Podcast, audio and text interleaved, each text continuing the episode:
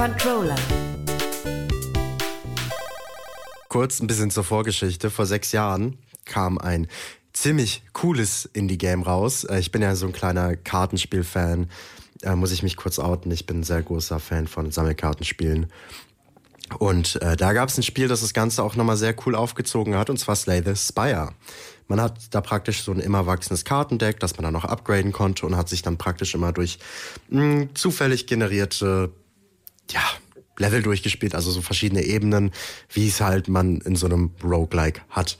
Äh, in dem Genre gibt's jetzt ein neues Spiel, das heißt One More Gate, A Wakfu Legend, äh, vom Entwickler Ankama. Mein Kollege Sahne, der genauso wie ich, glaube ich, mit Slay the Spire zu viele Stunden verbracht hat, Oh ja. äh, kannst uns erzählen, was äh, One More Gate besser macht.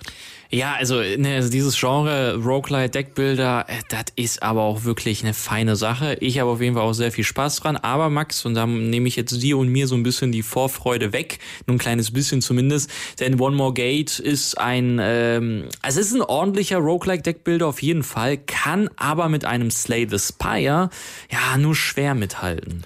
Okay, bevor wir darüber weiterreden, ich habe es ja gerade schon angeschnitten, ähm, Wakfu.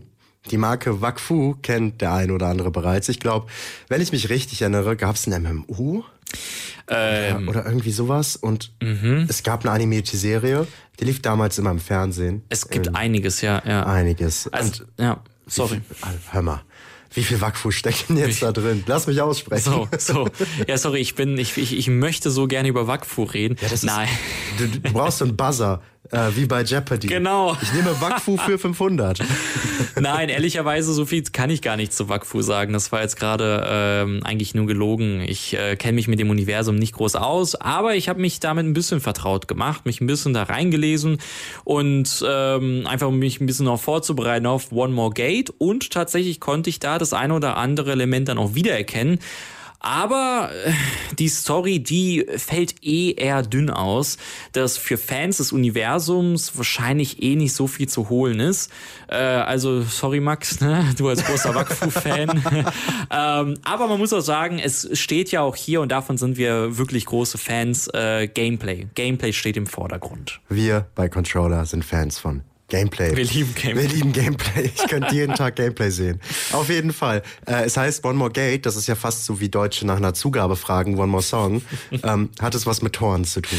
Ja, äh, in der Tat, in der Tat. Also hin, dahinter, hinter One More Gate, äh, ja, da verbergen sich äh, vier zufällig generierte, aber thematisch festgelegte Dungeons, die man dann nach und nach eben freischaltet. Ne? Das Gameplay ist das, was man aus Slay the Spire auch so kennt. Wir haben ein Deck, besteht aus Angriffs-, Verteidigungs- und Boostkarten und vor jedem Zug sehen wir, was unsere Gegner machen wollen und können dann entsprechend agieren oder reagieren. Ne? Ähm, der Twist in One More Gate ist, dass wir mit jeder Runde Plätze auf unserer Wakfu-Anzeige freischalten, sodass wir mit jedem Zug mehr und höhere Karten spielen können. Und ist diese Anzeige dann voll, dann können wir eine ultimative Karte spielen, die beispielsweise einem Gegner extrem viel Schaden verpasst.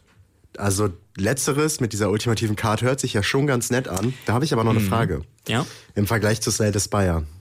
Schaltet man da auch dann irgendwie verschiedene Charaktere frei oder spielt man praktisch den einen und das Gameplay kommt dann eher davon, dass man halt sein Deck anders baut oder wie kann ich mir das vorstellen? Eher, eher letzteres, genau. Also du hast die ganze Zeit einen Charakter und du hast halt ein Deck, welches du dann im Laufe dann so anpassen kannst. Ähm, ne, du musst die aber auch erstmal freischalten. Dazu erzähle ich dir gleich aber noch mal ein bisschen mehr, weil das ist schon eigentlich eher so das, was ich nicht so geil finde. Viel geiler finde ich dann hingegen die Runen, die es da gibt. Das sind so zufällige Runen, die wir äh, meist nach jedem Kampf einsammeln können und die können dann unsere Spielweise tatsächlich grundlegend verändern. Das ist ja also auch so ein bisschen Roguelike-mäßig, ne? Wir haben so einen Raum gemacht, kriegen ein neues Item. Kannst du mir so ein, so ein bisschen mehr von diesen Runen geben? Yes, bisschen erzählen. Auf jeden Fall. Also wir haben, oder wo fange ich am besten an? Ich, ich erzähle dir einfach mal ein Beispiel. Ich hatte mal so einen Durchlauf, äh, da wären wir bei dem Thema wieder, äh, beim Durchlauf, äh, wo ich äh, freigeschaltet habe, äh, mit einer Rune konnte ich da äh, zwei passiven Giftschaden machen und mit einer anderen Rune dann, wenn ich so eine bestimmte Karte gespielt habe, drei extra Giftschaden. Das heißt, ne, nach der ersten Runde haben meine Gegner vier Giftschaden abbekommen und in jeder weiteren Runde dann ein mehr. Quick Maths. Und die Runen dann, äh, die kann man äh, dann in bestimmten Räumen des Dungeons dann auch upgraden und dann kann man zum Beispiel noch mehr Giftschaden verursachen.